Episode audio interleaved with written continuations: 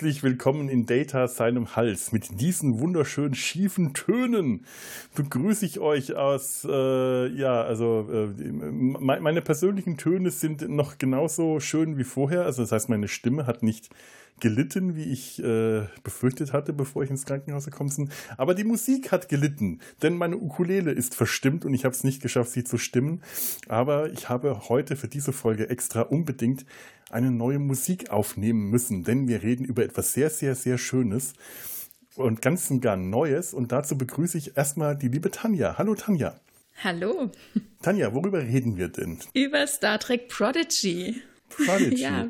Ich habe mich genau. gestern ganz lang mit meinem Vater unterhalten, wo das Wort Prodigy, was das eigentlich bedeutet. Das ist mhm. ja das Wunder, im, mhm. im, Englischen aber auch das Wunderkind. Mhm. Das ist ja. Prodigy ist der Name des Raumschiffs aus der Serie. Soweit, mm, oder? Naja, es ist die Protostar. Ach, die Protostar. Okay, dann bin mhm. ich da schon mal von komplett auf dem Holzweg gewesen. Ja, es ist ja. die USS Protostar. Mhm. Okay, dann ist Prodigy ja, also entweder wirklich das Wunder oder ja, das Wunderkind, das würde Wunderkind. ich schon sagen. Ich hätte ja. nämlich auch gesagt, weil mein Vater hat auch gemeint, nein, Prodigy, das ist das Wunder, das kommt ja aus dem Lateinischen, im Italienischen ist es auch das, der gleiche Wortstamm und da wird das Wunder gemeint. Aber ich war auch der Meinung, im Englischen und gerade im Amerikanischen ist damit wohl eher das Wunderkind gemeint. Und da es eine amerikanische Serie mhm. ist, mit amerikanischen Autoren muss man da immer so ein bisschen davon ausgehen, dass sie sich an sich selbst orientieren. Und genau. Wunderkind genau. passt doch eigentlich auch ganz gut zu der Serie. Total, total. Ja, denn ja. es ist die erste Star Trek-Serie, die sich ganz gezielt oder absichtlich an ähm, Jugendliche und Kinder richtet. Hm. Hm. Ja, ich fühle mich auch angesprochen. ich auch. Ich fühle mich wahnsinnig gut unterhalten. Ja. Das passt genau zu meinem Gemüt.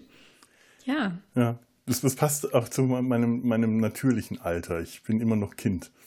Und ich werde auch Kind bleiben. Ich habe beschlossen, jung zu sterben. Irgendwann in so 50, 60 Jahren rum. mein, mein Opa Sehr hat mir das vorgemacht. Der ist auch jung gestorben mit äh, Ende 80.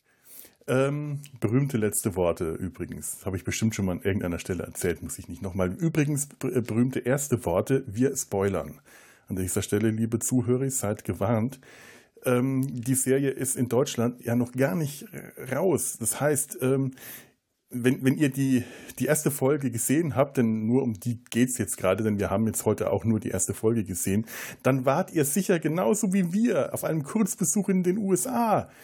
Und äh, ja, in dann Kanada, ne? Kanada, genau. Und dann ähm, müssen wir auch nicht spoilern, denn dann wisst ihr ja, worüber wir reden. Und wenn ihr das nicht wart, dann ist das eh für euch nichts. Dann könnt ihr jetzt auch wieder ausschalten.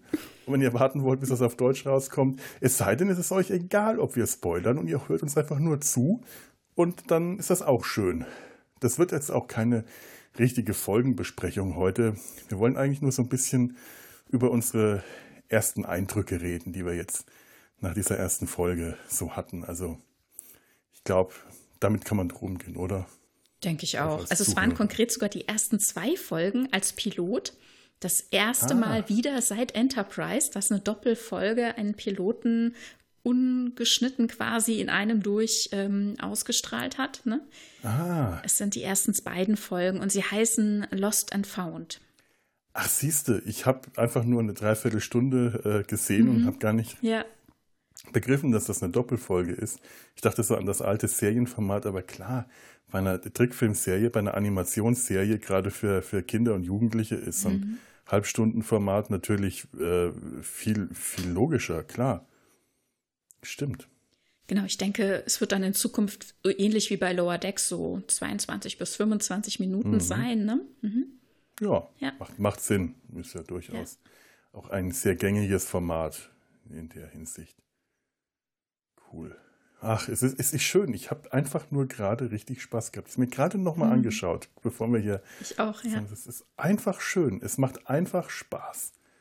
Ich könnte jetzt damit an dieser Stelle schon fast beenden, weil ich mich so freue, eine Star Trek-Serie gefunden zu haben, eine neue Star Trek-Serie, die einfach nur Spaß macht, was ja Lower Decks auch schon geschafft hat. Mhm. Äh, aber es fühlt sich anders an als Lower Decks. Es ist einfach so von der ganzen Action und Bildgewaltigkeit kommt es eher an Discovery und Picard ran mhm. oder, oder eigentlich ein bisschen JJ-Kinofilme, weil es mhm. hat, es ist von der Qualität her durchaus, finde find ich schon auf einem Level, der, der ins Kino äh, gehören könnte, finde ich. Total. Und äh, da gibt es auch jetzt, also ich meine, es ist ja jetzt erst der Pilot raus. Das heißt, mhm. morgen Donnerstag, also heute nehmen wir am Mittwoch auf, mhm. morgen ist Donnerstag, da erscheint die nächste Folge, also gefühlt quasi die zweite mhm. von der ähm, Reihenfolge in der Staffel, e, eben die dritte.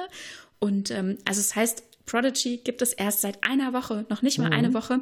Und schon gibt es viele Gerüchte, wie es weitergeht. Also Staffel 2 ist auf jeden Fall bestätigt und äh, in der Mache. Ach, schön. Und es gibt das große Gerücht schon, es könnte ja einen Kinofilm anschließen oder irgendwie in äh, Mache sein. Also oder, ne, also ja. das ist jetzt das neueste Gerücht.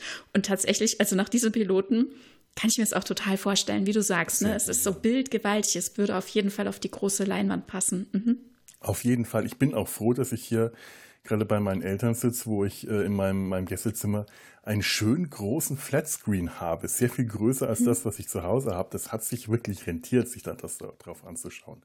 Okay. Das ist, äh, das gehört auf einen großen Bildschirm, das gehört durchaus auf eine große Leinwand. Absolut. Es sieht einfach danach aus. ja. ja also es ist, ist eine Augenweide, ne? Also so viele Bilder. Man könnte meinen, man, egal wann immer du, du Pause drückst, es ist eigentlich äh, ein, ein, wunderschönes Bild, das man sich an die Wand hängen könnte oder als Screensaver nutzen. Das, das sind so, so schöne Bilder. Es ist, äh, es ist die, die, die, Anmutung des Films ist nicht Realität darzustellen, mhm. sondern ähm, Kunst plastisch wirken zu lassen. Mhm gemalte Bilder, denn die, die, die, die Texturen der Figuren, die sehen zum Teil richtig gemalt aus.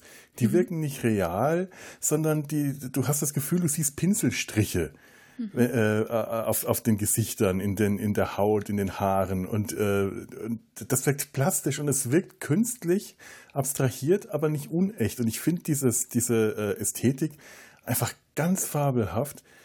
Einfach, äh, weil, weil sie diesen Animations- und Comic-Charakter, den das Ganze ausdrückt, einfach so herrlich rüberbringt und gar nicht erst versucht, was anderes zu sein. Und es trotzdem schafft, ähm, eine Realität darzustellen innerhalb dieser künstlichen Welt, die mich sofort abholt und sofort überzeugt und äh, vom ersten Moment an, wo man mit den ersten Tönen Ding, Ding, Ding, Ding, das, äh, das ist das Übliche, vermeintlich den Blick ins Weltall sieht und dann springt das Glas und man sieht, ach, man hat nur in so einen Kristall geschaut. Man sieht noch gar nicht das Weltall am Anfang, nur, nur in den Kristall. Und in dem Moment hat mich die Serie schon total gefangen genommen. Mit den ersten hm. Sekunden. Das ist einfach ja. toll. Entschuldigung, wollen wir mal kurz äh, sagen, worum es in der Folge eigentlich geht und würdest du das machen, dass ich wieder zur Luft kommen kann? genau, vielleicht äh, noch vorab ähm, zwei Sätze zum Hintergrund mhm. der Serie. Also vor einigen Jahren ging das ja so richtig los. Ne? Alex Kurtzman verkündete, es wird ganz viel Neues geben. Und dann kam ja auch gleich auf, es wird auch eine Animationsserie geben. Wir kannten bis dato nur TAS, also die animierte mhm. Serie, und waren halbwegs interessiert oder gelangweilt davon. Und äh, dann waren so widersprüchliche Informationen. Irgendwann wurde dann verkündet, Mike McMahon wird da auf jeden Fall was machen. Und gleichzeitig äh, äh, sprach Alex Kurtzman davon, dass es ja irgendwie für Kinder sein soll. Und man wusste aber zu dem Zeitpunkt schon, es wird irgendwie Comedy und keine Ahnung, Mike McMahon, das passte alles nicht zusammen. Und dann kam dann irgendwann später dann die Info, naja, es gibt eine zweite Serie. Und dann denke ich mir, hm, vielleicht hat er sich das dann nochmal überdenken müssen, nachdem da Feedback reinkam. Auf jeden Fall war dann irgendwann klar, es wird also noch diese zweite Serie geben und sie wird Prodigy heißen. Und wir wurden dann jetzt die letzten, ja, ich würde schon beinahe sagen, drei Jahre nach und nach gefüttert mit neuen Informationen. Und immer kamen neue Puzzlestücke hinzu. Und ähm, ja, letzten Endes ähm, spielt die Serie nicht nur ja hauptsächlich für Kinder, es sind eben auch Kinder und Jugendliche, die eben die Seriencharaktere darstellen. Mhm.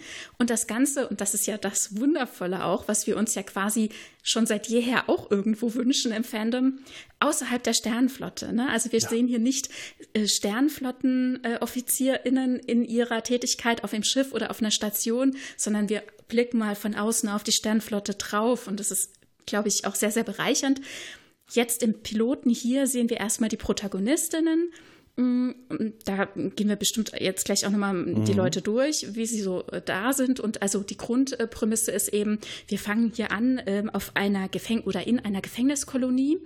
Ähm, die meisten von ihnen sind irgendwie dort gefangen und müssen für den sogenannten Diviner irgendwie ähm, hier ein, Kristall abbauen. Und einer derjenigen ähm, ist Dahl, ein ähm, Junge, der irgendwie Hoffnung hat zu entkommen. Das Ganze wird ähm, beobachtet von einem anderen Charakter, der sich so ein bisschen als Roboter darstellt. Aber wir erfahren dann recht bald, es ist ein Meduse in, in seinem äh, roboterartigen äh, Rüstung, sag ich mal. Damit, also wir wissen natürlich, Medusen schon mhm. kennen wir seit äh, der Klassikserie und äh, wissen, dass man die eben nicht ansehen darf, sonst wird man verrückt. Und der Diviner hatte natürlich den Medusen angebracht sozusagen oder sich äh, anliefern lassen, wie so viele andere eben auch, auf dem, äh, ja, ich weiß nicht genau, ob Planeten oder Kolonie, also ich sag mal in, der in die Kolonie. Ich glaube nicht, dass es wirklich ein Planet ist, Asteroid, oder? Eher so ein Asteroid, ja. Sowas, ja. Mhm. Und ähm, um ihn eben ja zu missbrauchen, einzusetzen, um Gefangene in, in den Wahnsinn zu treiben, also sie zu, ähm, ähm, ja, wie sagt man da, also mit Gewalt äh, den Medusen anschauen zu lassen oder Day-Meduse anschauen zu mhm. lassen. Ähm, Medusen sind ja nicht geschlechtlich, also nicht er, nicht sie. Ja. Äh, vielleicht sage ich hier einfach Day, was wir schon aus Discovery äh, ah. Ja, stimmt. Und ähm, genau, und ähm, Day Medusa ist, ist tatsächlich ähm, dann äh, hilfreich, dass ähm, Dahl entkommen kann. Es gibt diverse Fluchtmomente und so weiter. Und nach und nach ähm, gibt es dann die Möglichkeit, eben hier die Protostar zu entdecken innerhalb dieses ja aber vermeintlichen Asteroiden. Und es äh, bildet sich eine kleine Crew um ihn und sie entkommen. Also das jetzt mal so ins Grobe gesprochen. Mhm. Auf dieser kleinen Reise, auf dieser Flucht äh, lernen wir dann schon alle möglichen Charaktere kennen. Einer davon ist eben auch Gwyn und das ist die Tochter des Diviners. Also sie ist quasi ähm, Erfüllungsgehilfin mm, des Bösen mhm. und äh, ist aber auch irgendwie in einer Freundschaft mit Dahl. Also sie reden oft miteinander, können irgendwie telepathisch miteinander sich austauschen oder ich weiß nicht, wie das genau mhm. sonst funktioniert. Es scheint so zumindest. Ich habe eher das Gefühl, dass die über Funk miteinander reden. Über Funk. Diesen, hm. äh, okay. gelingt. Die Telepathie scheint eher zwischen Nur Dahl der und der Meduse, der Meduse, der mhm, Meduse genau. äh, stattzufinden. Ja, ja, sehr, sehr spannend. Aber also ähm, der Diviner ist auf jeden Fall auch telepathisch unterwegs, meine ich, und äh, kann dadurch auch sehr gut äh, den Überblick behalten über seine Gefangenenkolonie. Kann auch sein. Andererseits ist der, ja. sitzt er auch in so einem riesigen glühenden mhm. Kegel. Da scheint sehr viel Technologie mit im Spiel zu sein. Also ist nicht sicher, ob die Telepathie quasi natürlich ist bei seiner Spezies, mhm. was ja sein könnte. Ja. Wir hatten da auch, auch äh, eine Spezies, die ähnlich wie bei Dahl, die wir vorher noch nie gesehen haben. Und scheinbar ist es nur noch er und seine Tochter äh, die einzigen Überlebenden dieser Spezies. Oder ob seine Telepathie eben durch die Technologie kommt, mit der, mit der er sich umgibt. Der scheint da ja auch drin zu stecken, weil er krank ist. Es scheint auch so ein Lebenserhaltungssystem System zu sein. Hm, das denke ich auch. Ne? Und ähm, also ja, also vielleicht ist es schon ein bisschen äh, zu viel, weil also so in den Hintergrundinformationen mhm. im Vorfeld zur Serie da haben wir die Information bekommen, dass ähm, der Diviner quasi seine Tochter wie auch immer erschaffen hat, ähm, um, um irgendwie sein eigenes Fortbestehen zu sichern. Da bin ich mir jetzt nicht sicher, was das dann bedeutet unterm Strich. Aber er scheint auf jeden Fall ja schon irgendwie äh, kränklich oder sehr alt, verwundet oder was auch immer zu sein, denn er ist tatsächlich, das hat mich sehr ein bisschen an, an so Darth Vader-mäßige äh, äh, wieder, also wie sagt man, ähm, ähm, lebensverlängernde ja, Maßnahme erinnert. Er ist in so einer Flüssigkeit aufbewahrt tatsächlich. Und am Ende sehen wir ihn auch noch mal da ähm, außerhalb und da sieht er nicht sehr fit aus. Ne? Ja, ja, ich meine, äh, ganz, ganz ehrlich, wenn man bei, bei äh, Prodigy nicht ganz starke Star Wars Vibes bekommt, dann kennt man Star Wars nicht. Stimmt. Das ist auch stimmt, etwas, was ja. mich nicht wirklich stört, was ich mir aber vorstellen nee. kann, dass das eine Menge Leute merken und wahrscheinlich auch mhm. dann als Kritik bringen. Aber andererseits, Star Trek hat seit dem ersten Kinofilm versucht auszusehen wie Star Wars. Es ist mhm. einfach nur Tradition. Das stimmt. Also ähm, vor allem dann, wenn wir Quinn da in Action sehen, mhm. quasi, sie kommt eine große Treppe runter, hat selbst eine Kapuze und so einen langen Umhang um. Und ähm, der andere Erfüllungsgehilfe, nenne ich jetzt ihn einfach mal vom Diviner, das ist Dreadnought.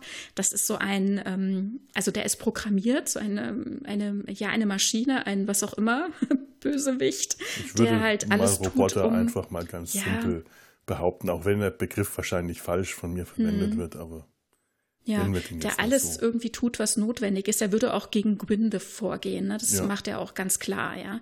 Und wir sehen hier ähm, äh, am Anfang finde ich ganz spannend, äh, eben so innerhalb ähm, dieser Gefangenenkolonie eben Dahl agieren, wie flapsig und wie ähm, motiviert er ist, einfach zum Beispiel eben seine Pläne zu schmieden, wie er entkommen kann. Er hat ja mehrere Ansätze, die immer wieder äh, mhm. scheitern. Ne? Und da nimmt er viel auf sich und kann auch viel einstecken, fand ich ganz erstaunlich nicht. Einmal stürzt er aus ganz großer Höhe und tut sich kaum was, ne? Und die anderen dort auch haben auch Schutzanzüge an und er braucht den auch nicht. Ich ne? habe mich das auch gefragt. Ist das jetzt mhm. einfach nur eine Designentscheidung, damit mhm. man ihn sieht, damit man sein Gesicht ja. sieht? Äh, was ja auch bei den anderen Hauptcharakteren der Fall ist. Die tragen ja auch alle keine mhm. Schutzrüstung. Oder will, will man uns, äh, und, und ist die Art, dass der aus großer Höhe runterstürzt und unten einfach auf den Felsen aufprallt und sich dabei aber nicht sämtliche Knochen bricht, sondern sich einfach nur ein bisschen wehtut, mhm. ist, äh, ist das jetzt äh, Trickfilmlogik? Mhm. So äh, aller, ähm, ja, äh, wo ist mir das zuletzt äh, vorgekommen, wo es eigentlich nicht gepasst hat, bei, äh, beim Hobbit. Die Zwerge, die in diese mhm. ähm, Orkhöhle runterstürzen und auch alle scheinbar aus Gummi sind. Mhm. Ähm, oder wird uns, soll uns da gezeigt werden, dass Dahl tatsächlich etwas Besonderes ist, dass der äh, sehr, sehr viel robuster ist, als seine zierliche Figur ähm, hm. das vermuten lässt. Es gibt noch so ein paar andere Momente, wo ich mir denke, das könnte der eigentlich nicht un über, so ohne weiteres überstanden haben. Hm. Wenn der auf der Hülle des Raumschiffs ist, während das Raumschiff gerade fliegt und ja. er sich da halten kann. Sie fliegen durch einen riesigen Wasserfall durch. Der wird von den Wassermassen nicht nur nicht zerquetscht, er wird noch nicht mal von der Hülle gewischt. Der bleibt ja. einfach da. Das ist eigentlich nicht möglich. Aber andererseits mhm. äh, ist es auch äh, wahrscheinlich einfach jetzt zu viel reingelesen. Und das ist einfach Trickfilmlogik, die da. Ja, naja, also auf jeden Fall ist er was Besonderes. Also ähm, Day Meduse wiederholt das auch immer wieder, denn er ist der Einzige in dieser ganzen Kolonie, äh, der Hoffnung hat, Hoffnung entkommen zu können, der irgendwie Hoffnung hat. Also selbst ähm, hier ähm, der Medusa heißt Zero. Äh, Zero, genau. Ja. Und ähm, also Zero sagt, äh, selbst auch mal Hoffnung gehabt zu haben, aber die wohl auch verloren zu haben, während, äh, also mhm. bei dieser Instrumentalisierung. Da sehen wir nämlich so eine äh, Reminiszenz, äh, wo ein Lurianer, also die Spezies, die wir äh, von Morn kennen. Morn! also eben auch ein Gefangener dort ähm, ja ja äh, genötigt wurde, äh, Zero anzugucken und dann eben ja dem Wahnsinn verfallen mhm. ist. Überhaupt interessant. Und das Setting wird ja dann ähm, auch bald geklärt, dass wir uns hier im Delta-Quadranten befinden, was wir natürlich auf den Hintergrundinformationen vorab schon wussten. Aber auch hier du, du, innerhalb ich, dieser ich hatte ersten. absolut keine Ahnung. Ich hatte absolut okay, aber vollkommen Moment, unbeleckt wo, bin ich da reingegangen. In dem Moment, wo Gwyn äh, mit äh, Dragnok diese Treppe runterkommt, also da bekommt man wirklich Star Wars Vibes, ne? Und dann ja, ja. geht die Tür so auf und diese große Treppe und die haben diese Umhänge an und dann sieht man da einen Kazon. Natürlich. In dem Moment ja? war es mir auch ziemlich klar, wo wir jetzt gerade und, sind. Und ich meine, Gwyn sagt dann, ähm, oder er sagt dann, na, ich glaube Quinn, weil sie ist nämlich, äh, das ist das Interessante auch noch, sie ist die Dolmetscherin in diesem Setting, in diesem Szenario, während äh, Dragnox selbst auch quasi programmiert ist oder programmiert sein könnte, diese Geschäfte zu machen. Mhm. Denn das, was dort abgebaut wird, wird dieser Kristall, dieses äh, wie heißt es, Chimerion oder wie? Ich weiß nicht. Also ich, ich dachte im ersten Moment, oh, die Lithiumkristalle, aber das ist es wohl nicht. Oder sie nennen es nur anders und wir, uns wird es noch nicht so enthüllt.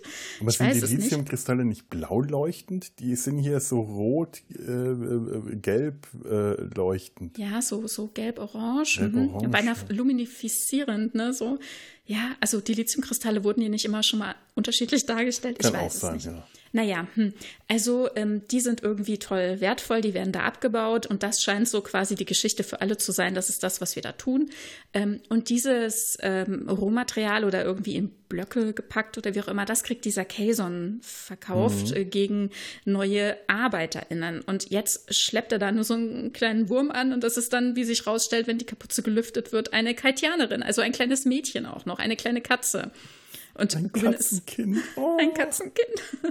Und Gwyn ist total böse darüber. Ähm, und also sie ist, äh, wie gesagt, ja die Dolmetscherin. Also sie spricht eben mit dem Kayson in seiner Sprache und äh, übersetzt es dann eben für uns, beziehungsweise für Dragnock mhm. noch, noch nochmal und ähm, spricht dann auch gleich im Anschluss eben auch äh, Katjanisch mit der kleinen Katze. Ist, ist wunderschön irgendwie anzusehen. Überhaupt ist hier in diesem ersten Moment in der Folge sind hier ganz viele unterschiedliche Sprachen, auch Schriftzeichen. Bei der Einblendung, mhm. wo wir uns befinden, ist erstmal in einer fremden Sprache und wird dann übersetzt für uns ins Englische und sehr schön irgendwie gemacht. Und ähm, finde ich ganz toll, wie dieses Ambiente dieser vielen unterschiedlichen Sprachen gezeigt wird und eben wie Dahl sich auch nicht verständigen kann, wie total unter den Gefangenen keine Kommunikation herrscht, weil das irgendwie aus vielen verschiedenen Spezies äh, sind. Und jetzt äh, komme ich zum Schluss, warum ich das überhaupt mhm. alles erzähle, weil der Kayson sagte nämlich, das ist das, was sie dann übersetzt, hier im kompletten Delta, und so hatte ich das verstanden, dass sie meint, irgendwie hier im kompletten Delta-Quadranten oder, oder in diesem Sektor zumindest, ähm, hat er schon alle ähm, Sträflinge gebracht oder Waisenkinder. Und jetzt muss er sogar auf so ein kleines Katzenmädchen zurückgreifen. Er hat einfach niemand mehr, den er uns bringen kann. Mhm. Was ich, ja, ähm, ich meine, der scheint dann, der Delta-Quadrant auf einmal sehr viel kleiner geworden zu sein. Oder der naja, Käse ist einfach, kommt einfach diesem, nicht so ja, viel ja. rum, wie man das gewohnt war. Die kamen ja doch ganz schön weit herum, dafür, ja, dass die eigentlich in diesem, in diesem Sektor. Ne? Es erscheint wirklich übertrieben zu sagen, dass es mhm. Delta-Quadrant ist. Dann meinte sie das wahrscheinlich auch nicht so. Mhm. Wahrscheinlich. Aber interessant finde ich ähm, so, äh, wie so, äh, ähm, ähm, ähm, ähm äh, Einführungen. Äh, äh, äh mhm. wie, wie, heißt das Wort? Das ist mir jetzt gerade nicht. Ja, wie wir die Charaktere so vorgestellt nee, bekommen. Auch wie so ne? nicht nur die Charaktere, sondern auch die Settings vorgestellt werden. Wie mhm. uns ge quasi gesagt wird, was ist hier was, was passiert hier wie. Mhm. Äh, manchmal ist es geschickt, manchmal ist es etwas äh, seltsam. Zum Beispiel, dass ähm, ähm, Dahl jemand ist, der zu keiner Spezies gehört, also beziehungsweise mhm. jemand ist, dessen Spezies nicht bekannt wird. Das sieht ja wirklich, mhm. also ich meine, der sieht auch herrlich verrückt aus, so, so mhm. blau mit äh, riesigen, lila. großen, blau-lila, fleckig mit großen roten Segelohren und äh, ein freches Gesicht. Der wirkt sympathisch, der wirkt aber auch und gleichzeitig. So ein Schwänzchen am Hinterkopf, so ein ganz langes, dünnes. Ne? Genau, ne? und äh, die Haare wuschelig nach oben. Der soll natürlich auch einen gewissen Cuteness-Faktor haben. Der mhm. soll genauso wie Gwen eine attraktive Figur sein. Mhm. Etwas, womit sich die, die, die, die jungen Zuschauer und Zuschauerinnen ähm, ähm, ja, identifizieren oder im besten Fall auch für schwärmen können. Hm. Das passt schon irgendwie. Und äh, aber dass man, dass er zum Beispiel keiner Spezies zugehört, also, beziehungsweise dass man seine Spezies nicht kennt, er gehört einer Spezies zu, aber man ja, weiß nicht, welche Spezies keiner es ist. Keiner weiß es, er auch nicht, ne? Das wird ganz komisch etabliert. Äh, Dragnock, dieser, der, der riesige Roboter, der am Anfang immer so, so einen schönen langen Umhang daher mhm. kommt. So ein riesiger, langer Typ mit einem langen schwarzen Umhang und nur so einem fiesen schwarzen Roboterkopf mit böse roten Augen. Der fragt ihn, ob er Prisoner Zero gesehen hat, zeigt ihm eine kleine Hologramm und Dahl sagt irgendwas Flapsiges, gibt irgendeine flapsige, freche Antwort. Ja, kann ich schon verstehen, dass du den verloren hast, wenn der so klein ist, dass er in deine Hand passt. Genau, hahaha. und Dragnock schaut ihn an, greift ihn hoch und sagt, zu welcher Spezies gehörst du? Das ist so ein komischer Moment. Einerseits funktioniert er, weil, weil du hast das Gefühl, ähm, der, der, der, der wird nicht aus ihm schlau und mhm. stellt diese Frage einfach, weil sie ihm jetzt gerade durch den Kopf hat. Wo, wo passe ich, wo, wo pack ich dich hin? Wo soll ich dich eigentlich einordnen? Zu welcher mhm. Spezies gehörst du eigentlich? Andererseits ist es eine seltsame Frage in so einem Moment. Das stimmt. Das ja. ist, das ist ganz komisch. Warum fragt man sowas? Aber auf die Weise erfahren wir, dass er dass seine Spezies unbekannt ist. Später ja, wird es noch ein paar Mal wiederholt. Ja, es wird wiederholt so häufig. Hm. Aber auch nicht so mit dem Zaunpfahl, sondern immer so im Gespräch. Ja. Das geht alles, was so die Intro, Intro, Intro, Intro, Introduction, Einführung, doch Einführung, mhm. das ist das. Ja, so die. Ja. Mhm. Was so zum Beispiel wie der, der, der Meduse, das, ähm, du hast gesagt, wir kennen den aus TOS.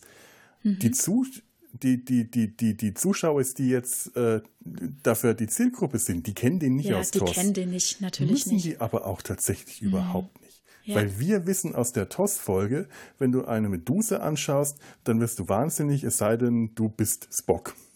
Mhm. Um es mal ganz kurz zu fassen. Ja. Selbst er muss so eine Brille tragen und ja, sich sehr aber, Acht geben aber und so. Mhm. ganz, ganz albern mal ganz kurz auf, auf den Punkt zu bringen. Genau. Wenn du Spock bist, kannst du eh alles überleben. Kannst du auch Medusen überleben.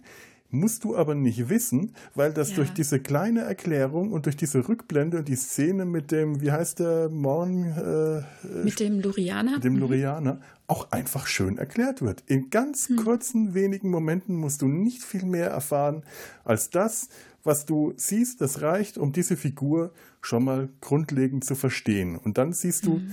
diesen kleinen Roboter, der, diesen Schutzanzug, der sich ausgestellt, der aussieht wie, ähm, wie Mike Klotzkowski aus Monster AG, nur in mhm. Blech, nur aus Schrottteilen zusammengesetzt. Stimmt. Herrliches Design. Lauter schräge Schrottteile und in der Mitte so ein waberndes Medusenauge. Mhm. Herrlich. Und dann die ganze Art, wie er spricht und wie er sich benimmt und einerseits so ein überlegenes, was, was, was, was intellektuell überlegenes ist, andererseits ist er auch genauso ein Dödel wie die anderen. Die sind alle irgendwo ein bisschen bescheuert die haben alle so was Schäpses und der ist genauso, der passt in diese Crew aus Misfits hervorragend rein. Und hm. auf einmal hat, äh, kriegt eine Meduse, ein, ein, ein Meduse, wie sagt man das denn dann? Ein, eine, eine, ein, äh, Scheiß drauf. Hm. Äh, auf einmal, es ist eine Figur mit einem Charakter. Ja. Anstatt einfach nur ein, ein Energiewesen. Finde ich sehr schön gemacht. Hat mir sehr gut ja. gefallen. Und äh, Zero kann auch die äh, Gedanken vom Diviner nicht lesen. Mhm. Ne? Das ist auch immer noch mal interessant. Der kann sich da irgendwie abschirmen oder ist da erhaben. Also Diviner heißt ja irgendwie quasi Wahrsager, oder? Also ich meine, das ähm, so, so wird er genannt von Dragnock. Und was, es gibt so ein bisschen eine Verwirrung darüber, mh, hm, weil ähm, der Diviner sagt zu Gwyn, ähm, Nachkomme von Solum irgendwie. Und das heißt aber nicht, dass er selbst Solum heißt. Also das wurde, ich folge auf Twitter so ein bisschen den MacherInnen ah, und da wurde, wurde jetzt äh, mitgeteilt, das ist ein, äh, ein, Missverständnis. Das ist eher so ein ehrerbietender Titel, Nachkomme von Solum. Aber der Diviner heißt nicht Solum. Also es wird sich noch zeigen, wie ah. der Diviner heißt und wer er so genau ist, ne? Das sind ja. jetzt aber auch so Feinheiten, die mir tatsächlich so ein bisschen durch die Lappen gegangen sind. Mhm. Es ist mhm. alles sehr schnell und man muss wirklich gut ja. aufpassen. Ich ja. würde es ja zum Beispiel gerne den äh, Kindern meiner Schwester zeigen. Die sind jetzt gerade im richtigen Alter und obwohl die natürlich Englisch an der Schule haben und beide auch, glaube ich, ganz gut sind, habe ich kann mir arg. vorstellen, das ist noch einfach zu schnell, um das ja. äh, in dem Alter auf Englisch zu schauen, selbst mit äh, mit englischen Untertiteln und so. Es ist mhm. einfach alles noch sehr hektisch. Ich habe es mir gestern Abend mit meinem Vater zusammen angeschaut, der eigentlich auch gut Englisch versteht. Der hat irgendwann einfach aufgegeben. Er hat gesagt, er schaut sich jetzt hm. nur noch die Bilder an. Er kommt dann nicht. Oh Mann. Okay. Ja, spannend ist auch, also wen haben wir denn da noch so? Wir haben noch ähm, äh, Jenkenpock, ein äh, Tellerit, also auch eine Spezies aus dem Beta-Quadranten. Also wir haben hier einige, äh, mhm. einige Vertreter von Spezies aus dem Alpha- und Beta-Quadranten, was vielleicht auch ein bisschen dafür sprechen kann, dass das Leute sind, die nicht vermisst werden, denn die tummeln sich ja eben dort mhm. eben in mhm. dieser Kolonie, entweder weil sie straffällig sind oder weil sie äh, Waisenkinder sind oder irgendwie Personen, die halt irgendwie nicht vermisst werden. Ne? Also wenn man irgendwie schon so lange ja. weg ist von der Heimat oder ähm, so weit weg ist von der Heimat, vielleicht ist man dann so ohne Kontakt und ohne äh, Kontakte, dass man dann vielleicht so jemanden wird, der leicht in so eine Gefangenenkolonie ja. Als ich das zum wird. ersten Mal gesehen habe, habe ich auch noch gar nicht begriffen, dass das im Delta-Quadranten war, sondern ich dachte mhm. irgendwie, dass es ein, eine Wurmlochverbindung oder sowas geben mhm. müsste und der Kayson tatsächlich äh, äh, in, in, in unserem Quadranten angekommen wäre. Aber äh, und dann dachte ich, äh, Tellerit in dieser äh, Gefängniskolonie, das ist ein Bürger der Föderation. Den müssen die doch da rausholen. Aber es stimmt natürlich, wenn die im Delta-Quadranten sind, dann wird der nicht vermisst. Dann ist der ja, ja. Das, ein Runaway, ja, und, ein Ausreißer. Ja, ja, und es kann ja auch sein, dass er einer ist, ne? Oder ja. dass seine Eltern oder Großeltern ausgewandert sind, ne? Also es gibt ja auch Menschen im Delta-Quadranten oder gab es immer mal wieder, ne? Ja. Also es verschlägt die Leute ja überall hin. Es gibt so viele Möglichkeiten. Na, und dann ist auch noch interessant, relativ früh trifft Dahl auf äh, Ragtag, Talk, Ragtalk, Rock, Rock Rock, Rock, Rock, Rock Talk. Talk. Rock Talk. Ich habe auch, äh, ich glaube Rock Talk. Ja, mhm. Rock Talk. Genau. Und äh, interessant, ähm, sie ist eine Prikar. Die Spezies kennt man bisher nur aus dem B-Kanon, aus Romanen. Aha. Und das ist äh, eine schöne Begebenheit, wenn es dann mal jemand von dem B-Kanon in den A-Kanon schafft. Das finde ich cool. Wo kommt ja. das her im B-Kanon? Äh, ich habe es leider wieder verpasst. Äh, also ich habe mir das jetzt nicht notiert. Ich habe es leider keine Bücher äh, mit den Prikar gelesen. Mm, irgendwie, es gibt so eine Reihe um Worf. Ich glaube, da kommen sie vor. ja. Schön. Aber das finde ich überhaupt cool. Wenn, wenn der Kanon erweitert wird ja. und man dann auch auf Dinge zurückgreift, die schon mal sich jemand für, für, den, für diese, diese große Welt, für dieses Universum ausgedacht hat und dann, dann vom B-Kanon in den A-Kanon wandert. Finde ich schön, das finde ich einfach find ich schön, schön, weil ich habe früher mhm. viele Romane gelesen und äh, das, ich fand es immer schade, wenn die Dinge, die da stattgefunden haben, halt nur dort stattfinden konnten, mhm. weil der A-Kanon sich da nicht drum kümmern konnte oder wollte oder mhm. durfte. Ja, ja. Und dann finde ich das einfach schön. Das freut Das finde ich sowieso zurzeit eine ganz schöne Begebenheit. Also die Ära momentan, also seit Discovery, gibt es viele Einstreuungen vom B-Kanon in den A-Kanon. Mhm. Oder das, also Bücher oder Spiele, dass die MacherInnen sich damit auseinandersetzen, was es da gibt und überlegen, was sie irgendwie vielleicht einbinden können oder wollen. Finde ich ganz schön. Ja. Und also die, diese Darstellung, also ähm, Rock ist halt so ein so ein steinernes Riesenwesen in Rot. Herrlich. Ja. Sieht so ein bisschen aus wie das Ding von den Fantastischen Vier. Mhm. Ja, Nur ja, noch genau. zerklüfteter und runder einfach. Mhm. Und mit ja. wunderschönen, strahlenden blauen Augen und ja halt einem Kindergesicht.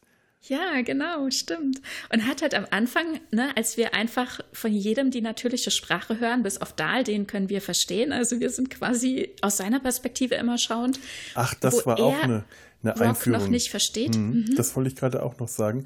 Das ist ja auch eine Einführung. Sie verstehen einander am Anfang erstmal nicht und man weiß ja. nicht warum. In dieser Welt, in der sie sonst ja immer alle verstanden haben, mhm. alle Englisch gesprochen haben, verstehen die sich nicht. Und das wurde am Anfang auch nur irgendwo gesagt, als einer dieser Auf Aufpasser äh, äh, Skorpion-Droiden mhm. ihn äh, anzwitschert und äh, er sagt, ach, Entschuldigung, du kannst mich ja gar nicht verstehen. Das habt ihr jetzt davon, dass ihr die Übersetzung, die, die, die, die, die, die Übersetzer, Übersetzungsmatrix ausgeschaltet habt. Und in dem mhm. Moment weißt du, warum die anderen nicht miteinander reden können. Ja. Und es funktioniert. Ja, die wollen das nicht. Ne? Ja. Ist ja logisch, weil Verständigung, dann, dann hat man allem äh, Tür und Tor geöffnet. Genau. Ne? Dann genau. können sie miteinander sich verständigen, einander verstehen im wahrsten Sinne mhm. auch ne? und vielleicht auch Pläne schmieden oder so. Also als er ja auch versucht, Kontakt zu dem oder jedem aufzunehmen, um zu fragen, wie man da jetzt am besten wohin entkommen kann oder so. Ne? Es versteht ihn keiner. Ne? Es gibt halt einfach keine Hilfe. Oh, herrliche Szene, wo er losrennt, nachdem er seine Fußfessel äh, durch eine Fehlfunktion gelöst war. Er rennt los. Ja, Zero hat aber das natürlich Zero initiiert. war das, genau. Mhm. Kommt an zwei so riesengroße, bullige Typen in diesen Schutzanzügen ran und er deutet, wo geht's nach oben? Ab, ab! Und zeigt mit seinen beiden Händen ab, ab! Und die beiden heben jeweils die Hand und machen, uff, uff. Oh, ja, ja. Das ist so herrlich frustrierend in dem Moment mhm. und einfach nur komisch. Das ist einfach so eine kleine, ja. schöne, komische äh, Szene, die aber schon genau verdeutlicht, was da eigentlich ja. los ist. Die können nicht miteinander reden.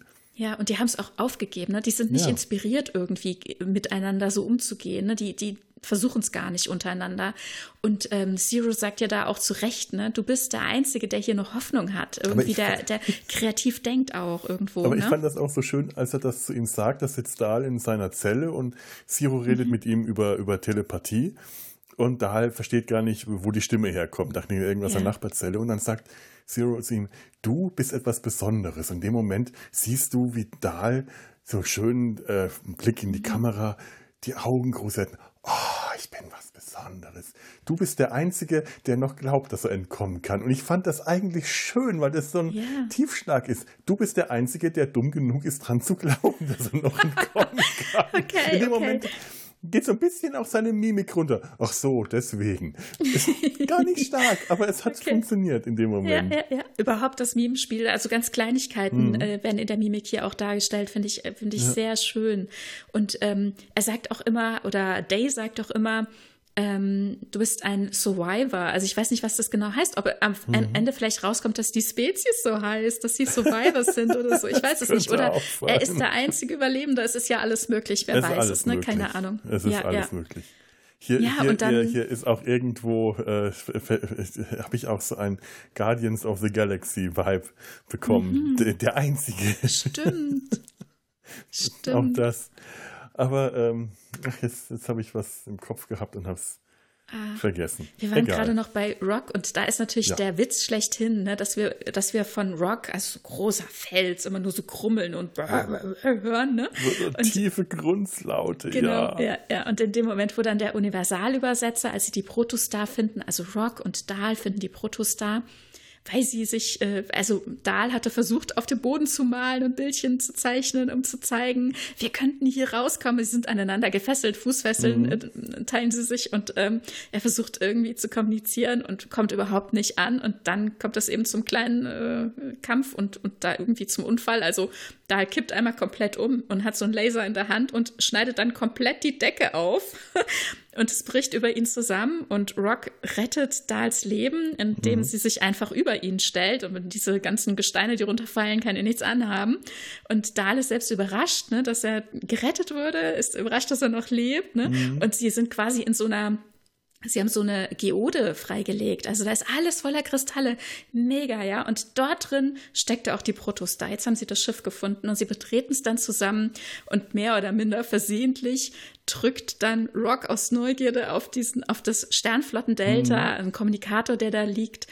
Und äh, dann schaltet sich das Schiff an und auch der Universalübersetzer ist angeschaltet und dann spricht Rock. Und das ist natürlich was, was man, wenn man sich im Vorfeld mit der Serie beschäftigt hat, wusste man, dass Rock gesprochen wird von einem kleinen Mädchen. Das ist wirklich ein kleines Mädchen.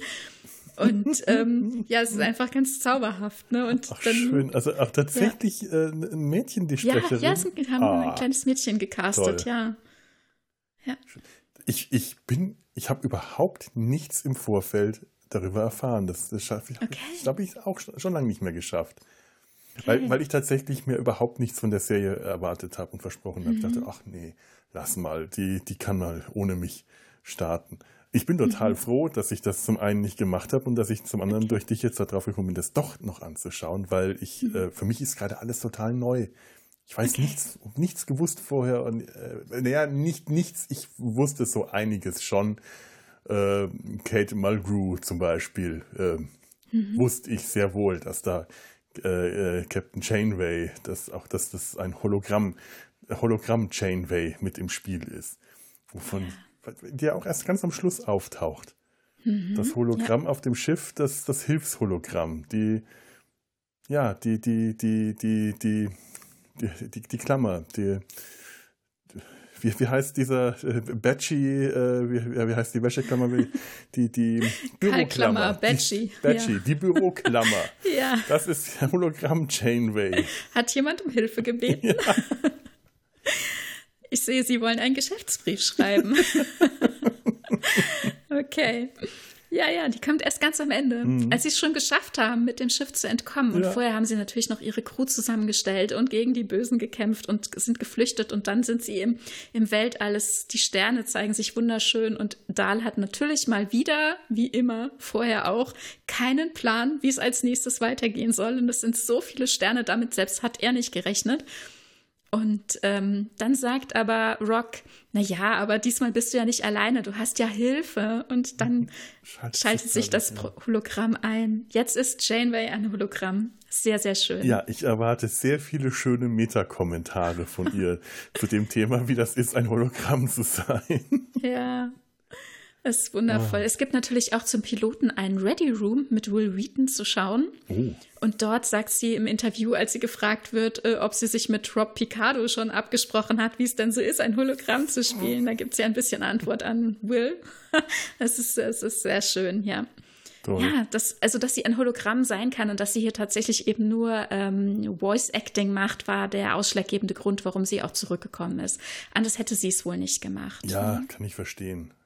Weil, ich meine, ich man weiß nicht genau, in welcher Zeit das spielt. Ähm, das ist schwer. Jetzt noch nicht, aber willst du es wissen? nee, will ich nicht. Nee, okay. Jetzt, jetzt will ich also es nicht gibt schon, werden. Okay, es gibt schon eine konkrete Jahreszahl und die wird sich dann bestimmt bald enttarnen. Okay, verrat's mir, ich will es wissen. Okay.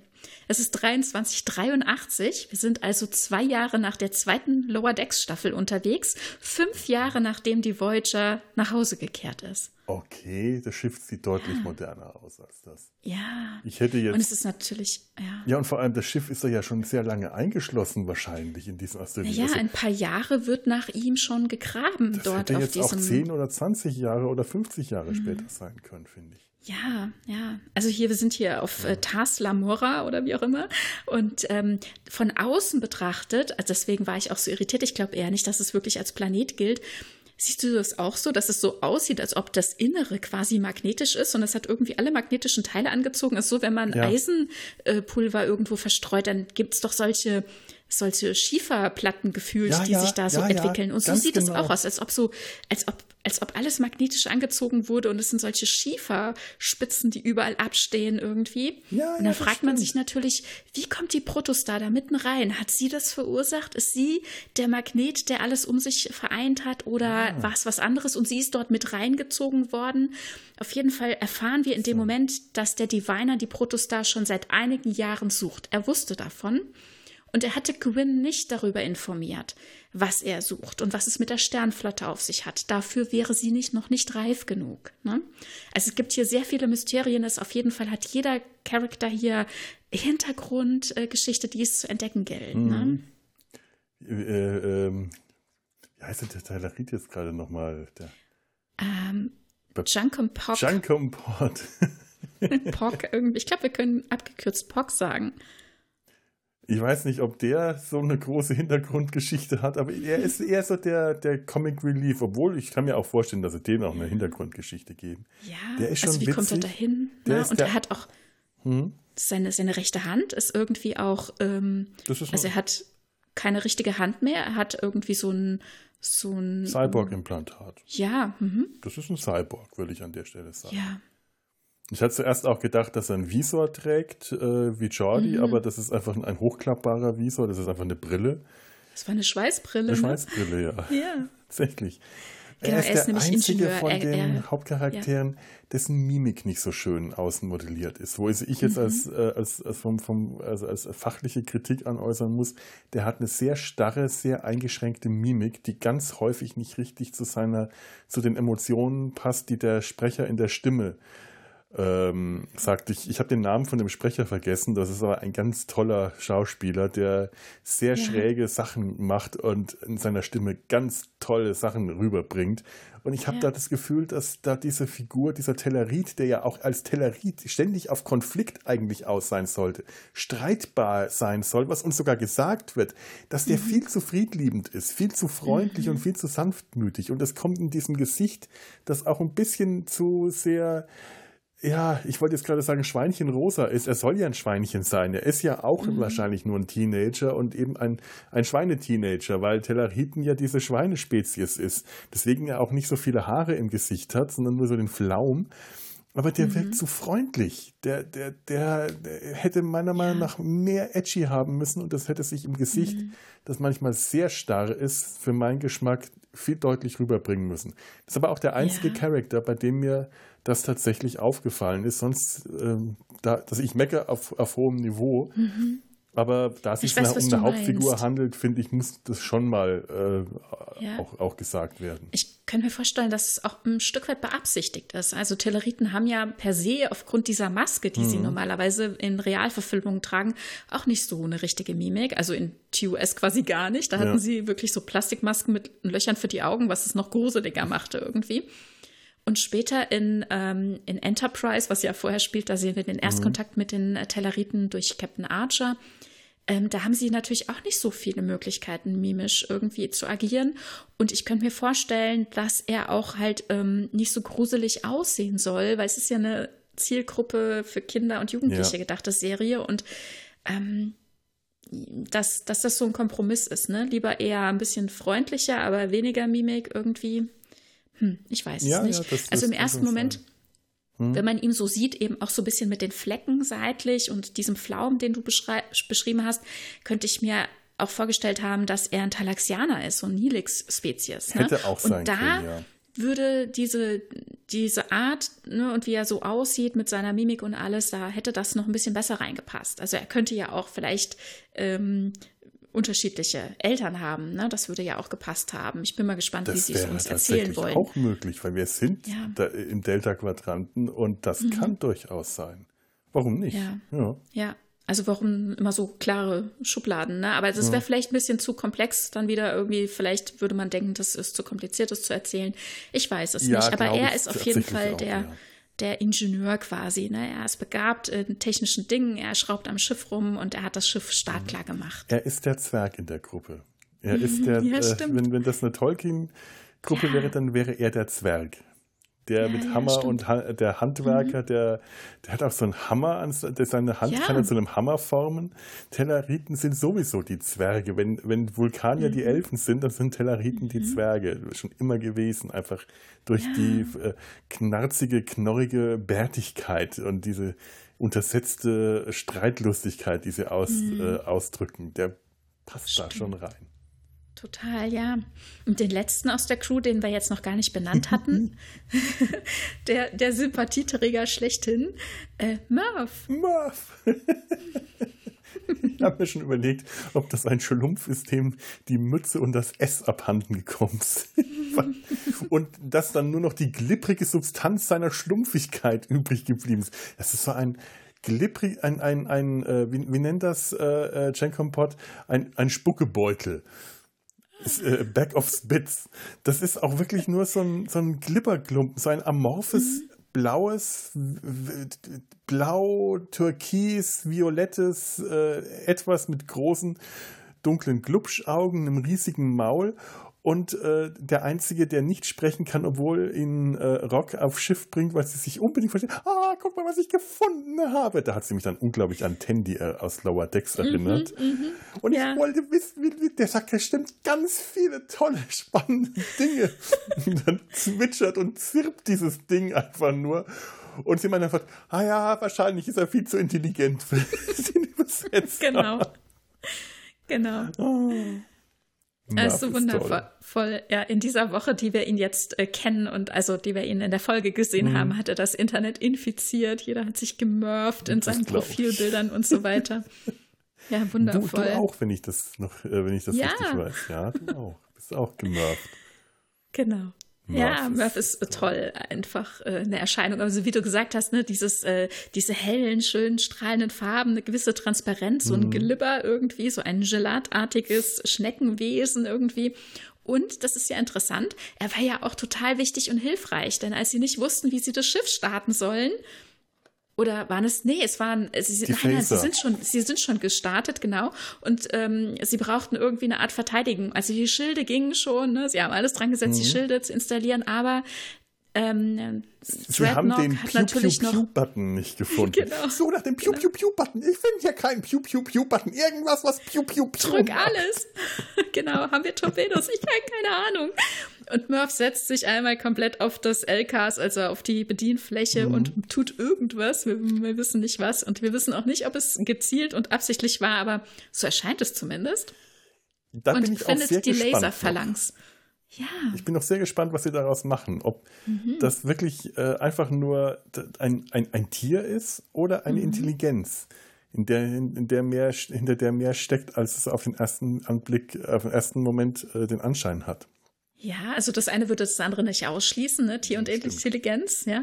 Und ähm, vielleicht ist es auch tatsächlich einfach eben, äh, diese Sprache ist noch nicht im System. Also, ne, wir haben ja schon öfters erlebt, dass, dass es eine Weile gedauert hat, bis der Universalübersetzer so mhm. weit war.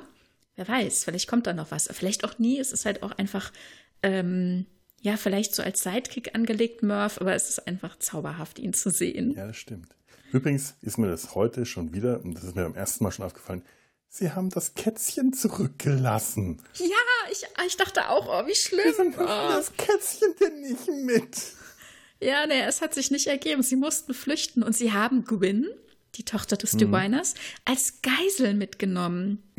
Also sie sympathisiert zwar mit Dahl, aber sie konnte aber halt auch nicht aus ihrer Haut. Nicht, nee, so ja. weit geht es nicht, ja. Und dann wurde sie entführt und ist auf dem Captainstuhl gefesselt und musste deswegen mitkommen. Ja, hm, und jetzt sind sie in den Sternen unterwegs und ähm, dann denke ich mir, werden wir bestimmt innerhalb dieser Staffel auch nochmal zurückkommen müssen, oder? Ich auf jeden Fall. Also man führt ja. so eine Figur nicht so aufwendig ein. Diese kleine mhm. Katze, die erinnert mich übrigens an Dot aus Miss Fishers Murder Mysteries. Mhm, ja. Ich, ich habe gestern wieder die allererste Folge gesehen, in der Dot, Dottie, das, das, das, äh, die, die Assistentin und am Anfang noch Hausmädchen, Angst vor dem Telefon hat. Und äh, wie die kleine Katze Angst hat äh, mhm. vor, der, vor diesen Schriftzeichen, die da dieses Holo, äh, äh Hologrammprojektor zeichnet und sich dann an, an, an Gwen äh, klammert. Mein Gott, das ist wie Dot, aber wirklich wie Dottie. Das ist äh, die sieht ja auch wirklich ähnlich. So ein bisschen dieses Pummelige vom Gesicht her. Ich dachte, die müssen sie irgendwie da, daher haben. Das, das, das, das spricht die Schauspieler, die dann irgendwann. Und ich bin mir ziemlich sicher, mit der Figur haben sie noch was vor. Vielleicht mhm. ist sie ja auch, auch überhaupt kein Kind. Wer weiß, vielleicht steckt da noch mehr drin, obwohl das glaube ich nicht. Nee, ich glaube das nicht. Nee, die ist ein Kind. Aber irgendwas haben sie mit der noch ganz groß vor. Ja, ja. Vielleicht wird die benutzt, ähm, um ähm, dahin zu erpressen, dass die Protostar wieder zurückkommt. Ne? Also, das weil Gwyn hatte ja direkt eine, eine Verbindung zu ihr aufgebaut mhm. ne? und hat sie versucht zu beruhigen und ihr, ähm, ihr da sie eine gute Zeit quasi einzuführen, eben nicht direkt in die Minenarbeit zu schicken, ihr Dinge zu erklären. Ne, wie du gesagt hast, sie waren da in so einer äh, besonderen Projektion, wo sie ihr erklärt hat, ähm, dass ähm, Sprachen Fenster zu anderen Kulturen sind ne, und dass es so viel mehr gibt zu lernen und zu erfahren und äh, dass sie eben so viele Sprachen kann und sich damit äh, mal weiter beschäftigt. Und äh, da hat sie ihr ja einiges versucht auch beizubringen irgendwie, ne? Mhm. Ja. Ja. Ja, generell gibt es, und das ist das Interessante, deswegen lohnt sich auch das Folgen ähm, auf zum Beispiel Twitter diesen ganzen MacherInnen. Ähm, ich folge da zum Beispiel äh, den ähm, Hageman-Brüdern, die das ganze Jahr ähm, also die diese Folge geschrieben haben, aber die eben auch äh, sich die Serie überhaupt ausgedacht haben. Das, ist, das sind diejenigen, die ähm, hier quasi dem Ganzen vorsitzen. Und ähm, auch ähm, Drehbuchautor und Produzent Aaron äh, Woltke, ich glaube, ich habe ihn richtig ausgesprochen, äh, und die äh, tweeten auch immer mal jetzt natürlich ähnlich wie bei Lower Decks das auch war, so ein bisschen, ein bisschen Hintergrund oder stellen was richtig, wenn sie merken, es kommt was irgendwie komisch im Fandom an, wie zum Beispiel der Name des Diviners und so. Und äh, da fand ich ganz interessant, die Registrierungsnummer der Protostar ist zum Beispiel an dem Geburtsdatum von äh, Woltke angelehnt. also die Registrierungsnummer ist ähm, NX, also das steht ja dafür, dass es ein Prototyp mhm. ist, ein ganz besonderes Schiff, ne? 67884 und 884, das kommt aus seinem Geburtsdatum. Er ist am 8. August 84 geboren. Es scheint auch ein ziemlicher Star Trek-Fan zu sein. Die Hegemann-Brüder auch, aber im Ready Room ähm, relativieren sie das und meinen, nein, so doll ist es damit gar nicht. Und so. nur jetzt, wo es seine E-Mails lesen kann? Wenn er nicht sehr schlau ist, hat er das als Passwort. hm. Möglich, ja. Und auch interessant, dass so manche, manche ähm, Zitate auch quasi ein bisschen umgemünzt und wiederverwendet wurden. Zum Beispiel kennen wir aus äh, Body and Soul aus Voyager. Und vielleicht, ich habe mich jetzt nicht nochmal mit der Folge beschäftigt, wo die Voyager da genau ist und wen sie da treffen. Aber da spricht Seven of Nine mit jemandem, äh, den sie dort in der Folge kennenlernen. Und dann sprechen sie tatsächlich über sowas wie die Sterne, die hier zu sehen sind. Das sind äh, das sind die Fenster zu Träume, also mhm. Window of Dreams und das ist ja das, was hier auch das Motiv ist. Ne? Also die Fenster ähm, oder The Window of Dreams, ähm, dar darüber sprechen äh, Dahl und Gwyn, ne? weil sie hat noch nie die Sterne gesehen, sie war noch nie außerhalb, sie will unbedingt wissen, wie die Sterne aussehen und was Dahl erblickt hat bei seinem einen Fluchtversuch am Anfang. Und er sagt, es ist das Schönste, was ich je gesehen habe. Ich kann es dir gar nicht beschreiben. Wie soll ich das beschreiben? Es ist irgendwie, es war das Fenster zu den Träumen, so, ne? Oder ähm, auch, ähm, als sie ähm, ihn dann letzten Endes dann nochmal gefangen haben, bei seinen Machenschaften ertappt haben und schicken ihn dann auf die Oberfläche zum Arbeiten. Mhm. Und kurz bevor er dann zur Protostar äh, aufbricht und sie ihm folgen und ne, es war ja dann noch, noch mal eine Finte, dass er entkommen kann. Sie haben ihn einfach genutzt, um Zero zu finden, die Protostar zu finden, letzten Endes ja auch. Mhm da sind sie nochmal in Kontakt miteinander und er sagt, ähm, dass, äh, also wie auch immer, dass es ja nicht hätte sein müssen, irgendwie so, dass es keine Absicht war, sie hinters Licht geführt zu haben oder so, meinetwegen, ähm, meine ich zumindest. Und dann sagt sie, ähm, oder sagt er das? Ich weiß es nicht mehr. Aus, äh, ich meine, sie sagt es, in anderen Umständen hätten wir Freunde sein können. Und das ist ein Zitat quasi, oder das ist eine Wiederverwendung ähm, dieses Motivs aus äh, der TOS-Folge als wir das erste Mal ähm, Mark Leonard da in dieser ähm, Rolle als äh, romulanischen ja. äh, Commander sehen. Ne? Als ähm, er Spock unter diesen, Verdacht heißt das. Ja, genau, Deutsch. Spock unter Verdacht, ja. ja, genau. Als er da in, äh, in Katz und Maus spielen mit Kirk mhm. und der Enterprise ist, ne? Und wo sie merken, dass sie quasi so auf einer Ebene sind und eigentlich gleich ticken. Und wenn in anderen Umständen hätten sie Freunde sein können und hier dieses Motiv eben auch, ne? Sehr schön. Ja, ja. ich finde generell, ähm, was so Motive äh, angeht, also, also Erzählmotive, ähm, sehr schön, wie hier ähm, erzählt wird, wie hier ganz unterschiedliche Leute zusammenkommen, zusammenpassen, mhm. wie sich Freundschaften finden und bilden, wie sich diese, diese ganz unterschiedliche Crew zusammensetzt. Ähm, mehr oder weniger aus der Notwendigkeit heraus, aber auch gegen Widerstände, zum Beispiel, dass sie durchaus bereit waren, Dahl zurückzulassen. Also dann mhm. auf das Schiff kommt und sagt, wie, ihr wolltet ohne mich aufbrechen und die anderen, mm, äh, uh, ah. und, äh, und Zero meint, äh, ähm, die Wahrscheinlichkeit, dass du zurück ist, äh, zurückkommst, war extrem gering, aber unsere Flucht, unser Wille zur Flucht war immer noch genauso hoch. Und ich so, ja, da kann man es ausdrücken. Und er, er, meint, ja, also ich bin dann mal später sauer, jetzt müssen wir um was anderes kommen. Also da, da kommen wirklich ähm, Charaktere, die durchaus auch alle ihren eigenen Kopf und ihren eigenen Willen haben. Das ist nicht irgendwie alles Altruisten, die, die, mhm. die haben ihre eigenen Motive und ihre eigenen Antriebe und finden aber trotzdem zusammen. Das allein ist schon eine sehr schöne, das ist eine sehr schöne Geschichte, die da in dieser ersten Folge erzählt mhm. wird. Und natürlich ja. das große Abenteuer. Damit hat man mich immer sofort, wenn das große Abenteuer erzählt wird und dann noch die Aussicht, dass die jetzt in einem Raumschiff einmal quer durchs Weltall fliegen. Das, das ist sowieso etwas, was für mich Star Trek seit meiner Kindheit ausgemacht hat. Das große mhm. Abenteuer im Raumschiff im Weltall. Ja. Allein damit hat mich die Serie jetzt schon äh, eingefangen, weil sie etwas macht, was ähm, was, was, was Lower Decks auch macht, aber was die anderen beiden neuen Serien eben nicht gemacht haben. Nicht so gemacht haben, dass es mir gefallen hat. Discovery mhm. hat es zwar gemacht, aber ich hatte dann irgendwann keinen Spaß mehr daran. Und hier hoffe ich, dass mir der Spaß erhalten bleibt, dass mhm. sie diese Linie, die sie jetzt fahren, dieses, es ist für, für Kinder, es ist eine Serie für Kinder, es ist für, für Jugendliche. Wir müssen das jetzt anders gestalten. Wir können das nicht so ernst gestalten, diese Serie. Nicht so düster, nicht so, viel, nicht so brutal, nicht so hart. Mit viel mehr Humor, mit viel mehr Spaß.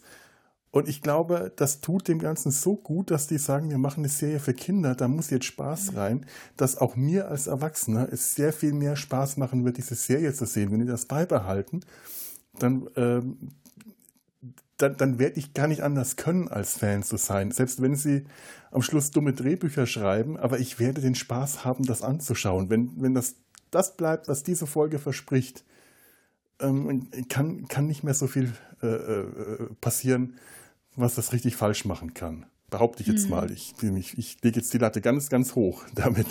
Sehr hoch. Die kann ganz tief fallen dann. Aber ich hoffe einfach, dass sie das nicht tut.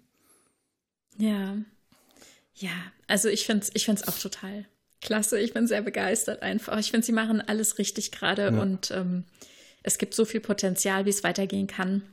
Ich freue mich sehr. Auf jeden Fall finde ich es super spannend, äh, was sie hier schon so transportiert haben. Ne? Also mhm. eben diese, ich sag mal, vielleicht so im weitesten Sinne diese erste Folge, dieses Motiv von Verständigung, Verstehen, ja. Verständnis haben versus Vorurteile ja auch. Also Dahl hatte ja auch immer wieder Vorurteile, also zum Beispiel gegenüber Rock. Ne, in dem Moment, mhm. wo der Universalübersetzer angeht und man hat dann plötzlich dieses, diese Mädchenstimme, ne, finde ich einfach ein so tolles Motiv. Der Universalübersetzer ist immer wieder äh, für Überraschungen gut und hier wird es so eingesetzt, finde ich ganz, ganz, ganz spannend.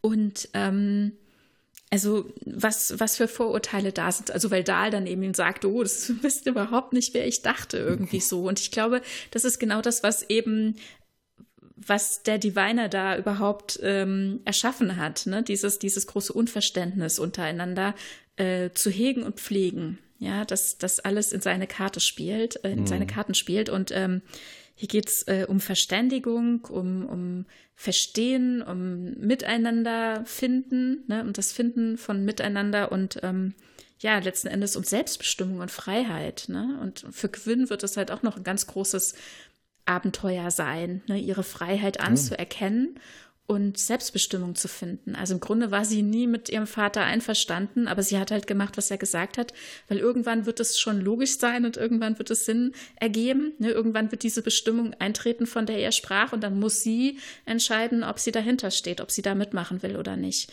Also sie war ja schon mal überrascht, dass er wusste, dass es die Protos da gibt, dass er das Schiff gesucht hat, dass das das Motiv war für diese ganze Suche überhaupt, warum sie dieses Material überhaupt abgebaut haben.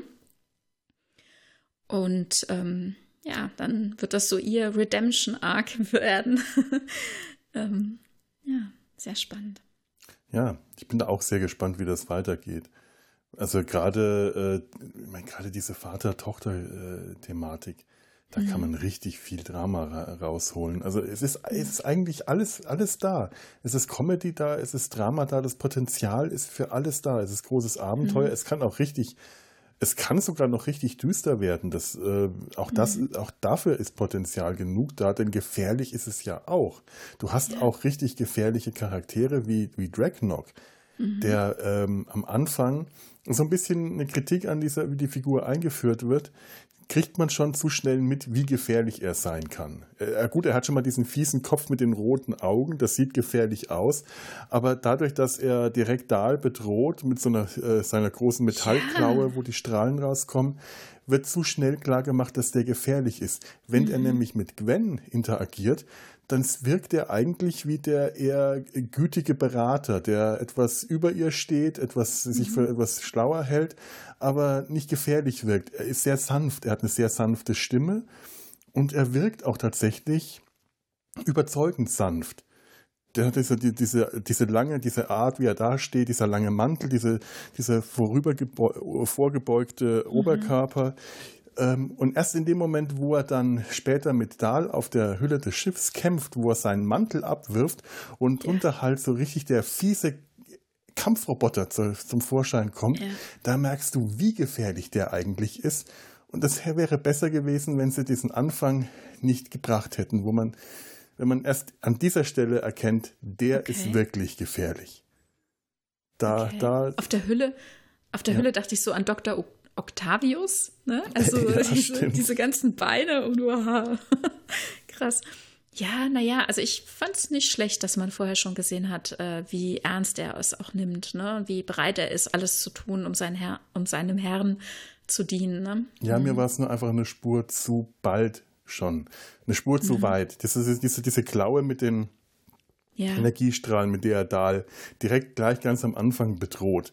Das war mir eine Spur zu viel. Also da ist mir das Drama, mhm. das Dramatische schon zu schnell zu hoch gekocht. Also da hätte ich lieber das wieder ein bisschen runtergehauen. Also er, er wirkte mhm. ja auch so schon bedrohlich genug. Das hätte ja, ja auch ja. schon gereicht. Na, und er wäre auch auf jeden Fall weitergegangen. Ne? Also wenn Zero mhm. nicht äh, da diesen technischen Defekt hervorgerufen hätte und dann letzten Endes eben auch die Fußfessel gelöst hätte von mhm. Dahl, hätte er ihn auch verletzt oder vielleicht noch mehr. Ne? Also ja, ja. ja.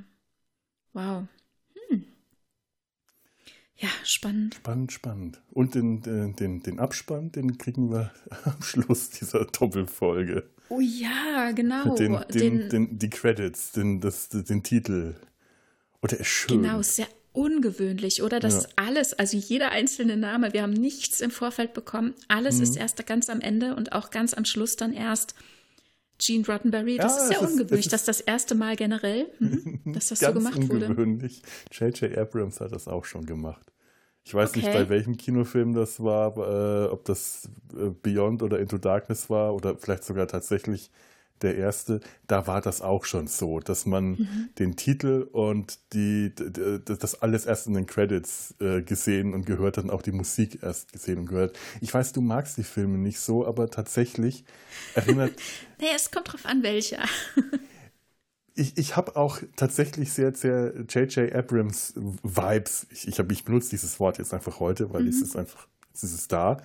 Wenn man es nicht benutzt, dann wird es schlecht. Ich habe sehr viele Vibes bekommen, auch von den J.J. Abrams Star Trek-Filmen, die ich persönlich ja sehr mag. Nicht auf eine inhaltliche Art und Weise, weil über den Inhalt kann man sich lange und breit streiten und ich verstehe da alle Kritikpunkte, sondern einfach, weil diese Filme auf eine ganz ähnliche Art und Weise das große Abenteuer für mich äh, ähm, verkörpern und den Spaß am großen Abenteuer.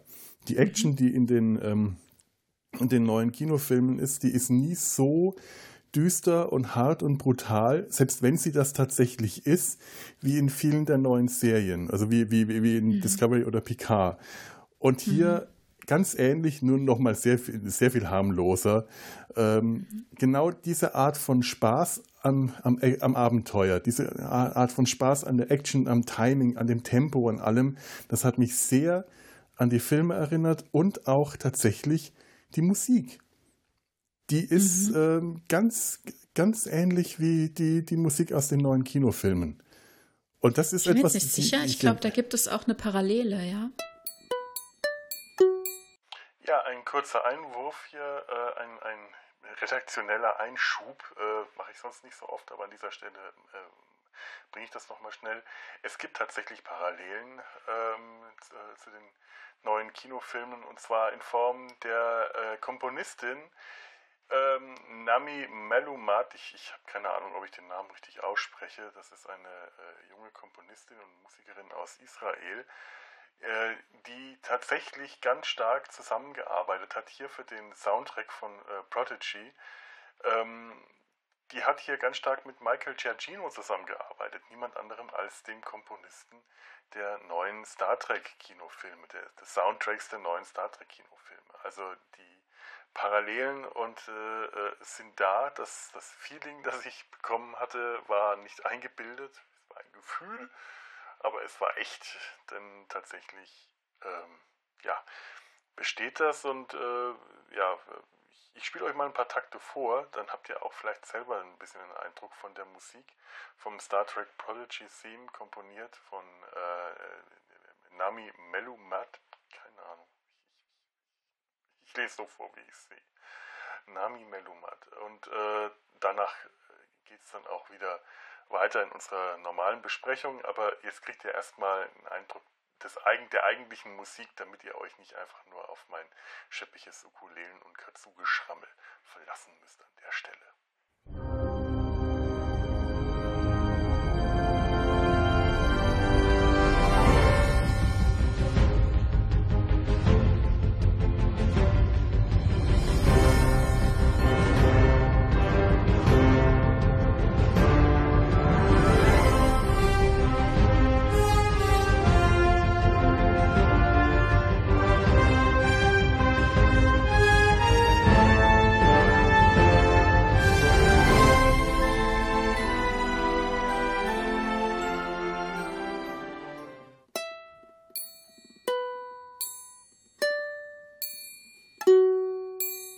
Ja, und das ist die Musik aus den Kinofilmen mag ich sowieso unglaublich gern. Aber man mhm. hört auch ein bisschen was von Discovery raus. Man hört ein bisschen ganz stark natürlich auch von den, den ersten Töne ist das ganz klassische Star mhm. Trek Thema. Auch das hört man raus. Ich finde, es ist einfach eine sehr, sehr schöne Musik, die Star Trek Abenteuer für mich rüberbringt. Und diese Titelsequenz ist einfach wunderschön. Man hat wieder Total. einerseits das klassische Raumschiff fliegt durchs mhm. Weltall so wie das bei Voyager eigentlich am schönsten gemacht mhm. wurde. Andererseits auch gleichzeitig wieder, wie, das, wie sie das bei Discovery schon äh, begonnen haben, irgendwelche abstrakten Bilder aus der Serie. Man sieht die große Hand von ähm, Jenkom Pot, man sieht, ähm, mhm. ich, ich, ich, weiß gar nicht mehr, was man alles so sieht. Ah, man sieht alles Mögliche, man sieht ja. ähm, Gwynns Gesicht. Mhm. Ne? Ähm, ja, genau. Die Augen von den, man sieht genau, Augen, man also, sieht ganz vieles, ja ähm, Schaltflächen oder also die Bedientafel, der Protostar, das äh, Badge, äh, also hier das Sternflottendelta, der Universalübersetzer, ne, die, die äh, Protostar fliegt ganz klein, da quasi durch alles mhm. durch, ne? Und äh, Janeways Gesicht auch. Also wir sehen von, von fast jedem Charakter irgendwas in ganz groß, ja. Ach ja, Janeways Gesicht so als äh, mit so einem Hologrammgitter, war das das? Hm, ja, ja, ich meine ja, so, ja. Hm. Ja, und weißt du, das ist einfach klassisch, das ist Weltall, Raumschiff durchs Weltall, mhm. verbunden mit dieser sehr grafischen, abstrakt, äh, abstrahierenden Darstellung. Sehr schöne, äh, das ist eigentlich für mich die ideale Form. Ich mag auch Lower Decks, aber das ist mir schon fast wieder zu sehr nur Weltraum fliegt von A nach B und wir zeigen Szenen, die das dem Schiff passieren können. Und hier geht das auf eine äh, Metaebene, aber eben nicht so weit weg. Man ist immer noch im Weltall. Man ist immer noch mhm. bei der ganz klassischen, ähm, so wie Star Trek von Anfang an eigentlich sein sollte. Raumschiff mhm. fliegt von links nach rechts durchs Bild und im Hintergrund hin und wieder mal am Planeten. Und das, ähm, das ist einfach schön. Das, äh, da, da, ja. Das habe ich mir jetzt äh, auch äh, dadurch, dass ich die Musik versucht habe, ähm, schief auf meiner äh, nicht zu stimmbaren alten Ukulele äh, nachzuspielen, habe ich mir dieses Outro, also diese, diese Endcredits jetzt so oft angeschaut. Ich bin total verliebt. Hm. Absolut. Meinst du, es bleibt dabei, dass es Endcredits sind? Ha, weiß ich nicht. Möglich, hm. warum nicht? Also ich hätte nichts dagegen, aber ich würde mich auch freuen, ja. wenn das Anfangstitel wäre. Da, da, da habe ich, ich jetzt überhaupt gespannt. keine Vorurteile. Hm. Ja, ja, sehr schön. Mich hat es auch ein bisschen erinnert an ähm, das Intro von Picard. Da mhm. sehen wir auch diese übergeordneten Momente äh, aus der Serie oder auch ein Stück weit aus dem Leben von Picard. Und dann ist es nicht ein Schiff, das eben das alles durchreißt, sondern es ist eben eine kleine Scherbe, die sich dann in sein Gesicht einfügt. Mhm, stimmt, ja, mhm. ja. Ja, das war auch schön. Aber mir hat das Raumschiff gefehlt. das Weltall. Ja. ja da, da, kann ich nicht anders, da komme ich nicht aus meiner mhm. Haut. Ja. Ja. Ich glaube, wir sind, ja, sehr schön. Wir sind eigentlich schon auch. ganz gut durch. Ja. Viel länger habe ich auch gar nicht Luft zum Reden, merke ich gerade. Hm. Nur ganz kurz vielleicht zum Abschluss. Wir mhm. sehen am Ende auch äh, in diesem Outro die Protostar, wie sie so richtig durchstartet, wie hinten aus dem Schiff quasi eine dritte Warp-Gondel, so scheint es, ja. herauskommt und sie dann nochmal so richtig Gas gibt und abzischt. Stimmt, das, das, das faltet sich äh, so, so äh, ja. auseinander und neu zusammen, das ja, Schiff. Ja, ja. Stimmt, das ist mir auch aufgefallen. Das hat Module, das ist toll. Das, hm, das Schiff ist auch wirklich schön. Wunderschön. Das sieht ein bisschen aus wie eine Mischung aus einem Gartengerät und einem, einer Wanze. Nur eben in schön. Ah, ja, wunderbar. Ja, und, und dieses Heck, ne, dann ergibt das ja. natürlich nochmal doppelt Sinn, wenn da noch diese Gondel mit rauskommt. Und es muss ja auch irgendeinen besonderen Antrieb haben. Also das natürlich, das gilt es auch zu ergründen. Seit wann gibt es das Schiff dort? Ähm, das muss ja relativ bald ja. nach Janeways Heimkehr aufgebrochen sein oder vielleicht oh, ist eine Zeitreise involviert, wer weiß. Ich glaube aber nicht, das muss nicht unbedingt sein. Ne? Vielleicht ist es ein Prototyp, der vorher schon existierte, aber warum er im Delta-Quadranten gestrandet ist, ob es eine Crew jemals gab oder was auch immer, das wird sich zeigen. Das, lauter Hologramme, das wäre auch nicht, wäre auch nicht uninteressant. Auf jeden Fall dürfen wir uns freuen auf eine spannende Staffel, um das alles zu enthüllen und auch schon diverse angekündigte Gaststars zu erleben. Willst du da schon was drüber oh, oh ja, hören? Oh ja, verrat's mir, sag mir. Oh ja, also wir erwarten Jason Alexander in einer Rolle, die uns jetzt noch nicht viel sagt, aber er spielt Num. Was? Wie? Also wir kennen ihn Num oder Nom. Ich weiß nicht genau, das oh, sagt Nom, mir jetzt Nom. noch nichts. Hm. Wer, wer ist Jason Alexander? Der Name? Ah, ein bekannter Schauspieler. Ähm, wenn du ein Bild von ihm sehen würdest, dann wüsstest du sofort. Er hat auch schon in, hat er nicht auch schon in ähm, Voyager mitgespielt, in dieser Denkfabrik-Folge? Ach, ähm, klar, Jason Alexander aus Seinfeld. Mhm, genau, ja. ja. Okay, na gut. Kann, man. Spielte er, wie hieß denn diese Rolle in, in Voyager? Oh je, jetzt bin ich äh, unvorbereitet. Äh, ja, ja, Aber wir lassen hat, uns überraschen. Äh, in, dem, äh, in Voyager, das war dieser Think Tank, also diesen, diesen, diesen äh, Anführer dieser, dieser Vermutlich Gruppe. kommt in diese Rolle zurück. Ich weiß nicht, ich bin auch unvorbereitet. Nicht, ja. Ich habe es nicht nachgeguckt. Lassen wir uns überraschen. Aber wen wir auch noch sehen oder hören werden, zumindest, äh, Robert Beltran als oh. Chakotay. Ja, vielleicht gibt es eine aufgezeichnete Nachricht, vielleicht gibt es von ihm auch noch ein Hologramm, ja. wer weiß. Vielleicht ist am Schluss die ganze nicht, Mannschaft er, als Hologramm. ich glaube nicht wirklich, dass er als Hologramm auftritt, aber vielleicht gibt es irgendeine Langstreckenkommunikation oder eine aufgezeichnete Nachricht. Mhm. Ja. Und ähm, wen ich jetzt noch benennen will, das ist äh, William ähm, Campbell oder Campbell hm, mhm. als der unmögliche Captain O'Connor. aus TNG bekannt, aber wir haben ihn ja in der letzten Staffel Lower Decks auch schon gesehen, wie er mit einer Augenklappe als DJ auf der Sternflottenparty unterwegs war im Jahr 2381. Also irgendwas ist in zwei Jahren mit ihm los, ich weiß es nicht. Da war auch schon die Vermutung, als er in der Folge zu sehen war, dass wir vielleicht die Origin Story, diese Augenklappe erleben im Delta-Quadranten. Aber es spielt ja in der Zukunft, wenn es nicht gerade eine Rückblende ist oder so, dann weiß ich nicht. Dann, ja. Okay. Da bin ich mal gespannt. Ich auch. Meine Güte. Ich finde es, was mir jetzt gerade aufgefallen ist, ähm, total faszinierend. Außer Janeway sind keine Menschen in der Serie. Ja, dies war die zweite Folge ever in Star Trek ohne einen Menschen. Also Janeway war ja nur ein Hologramm. Hm. In Living Witness, äh, der Zeitzeuge, sehen wir den Doktor ja. in der Fernzukunft ne, äh, auf einem fremden Planeten und dort sind keine Menschen. Nur er ist ein Hologramm. Und hier ist genau dasselbe Szenario. Keine Menschen, nur Janeway als Hologramm und ansonsten eben Aber keine hier Menschen. noch sehr viel stärker, weil zumindest ja. der Doktor und die Hologramme von der Voyager, auch wenn sie verfremdet dargestellt wurden, natürlich von den Schauspielern dargestellt, die die Crew der Voyager gespielt haben. Und hier hast du wirklich, äh, da ist Janeway die einzige Figur, die auch nur menschlich aussieht. Und in dieser Folge kommt die ganz am Schluss in den letzten, in der letzten ganz halben kurz. Minute vor.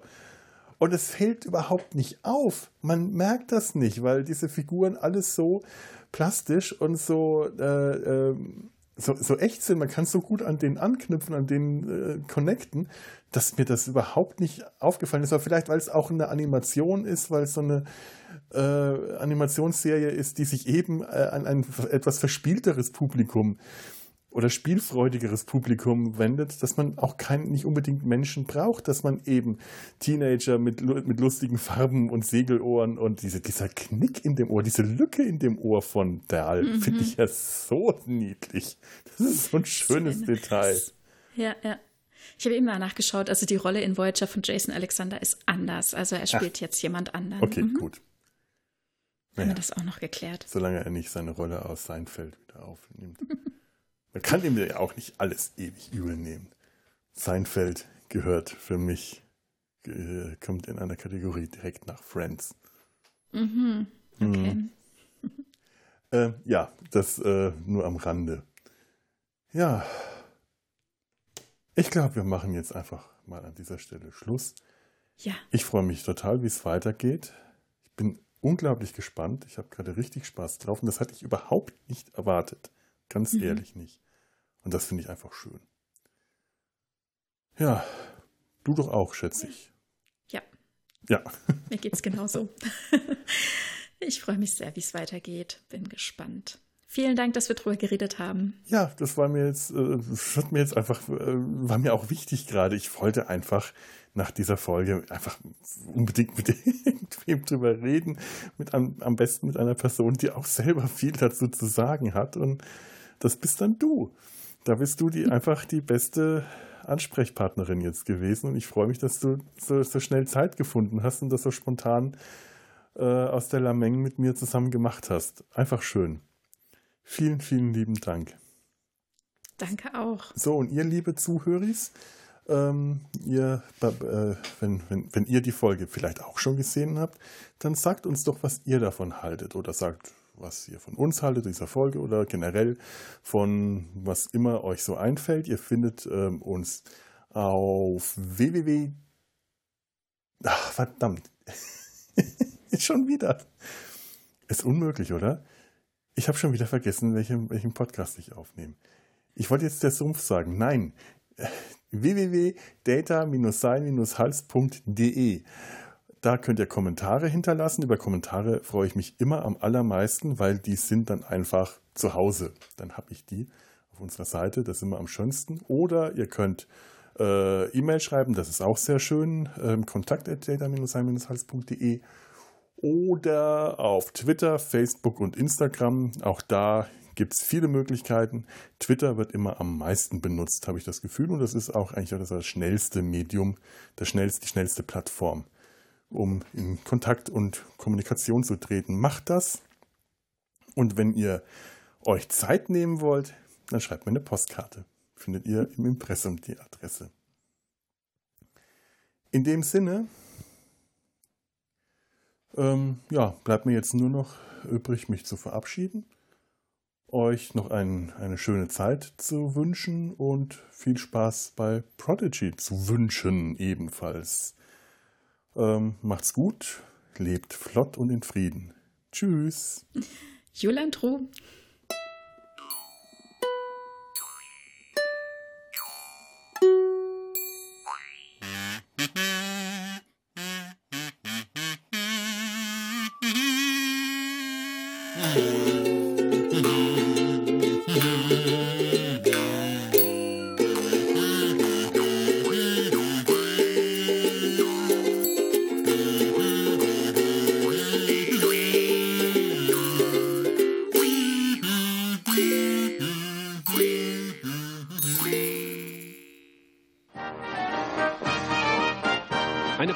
des Podcast Imperiums.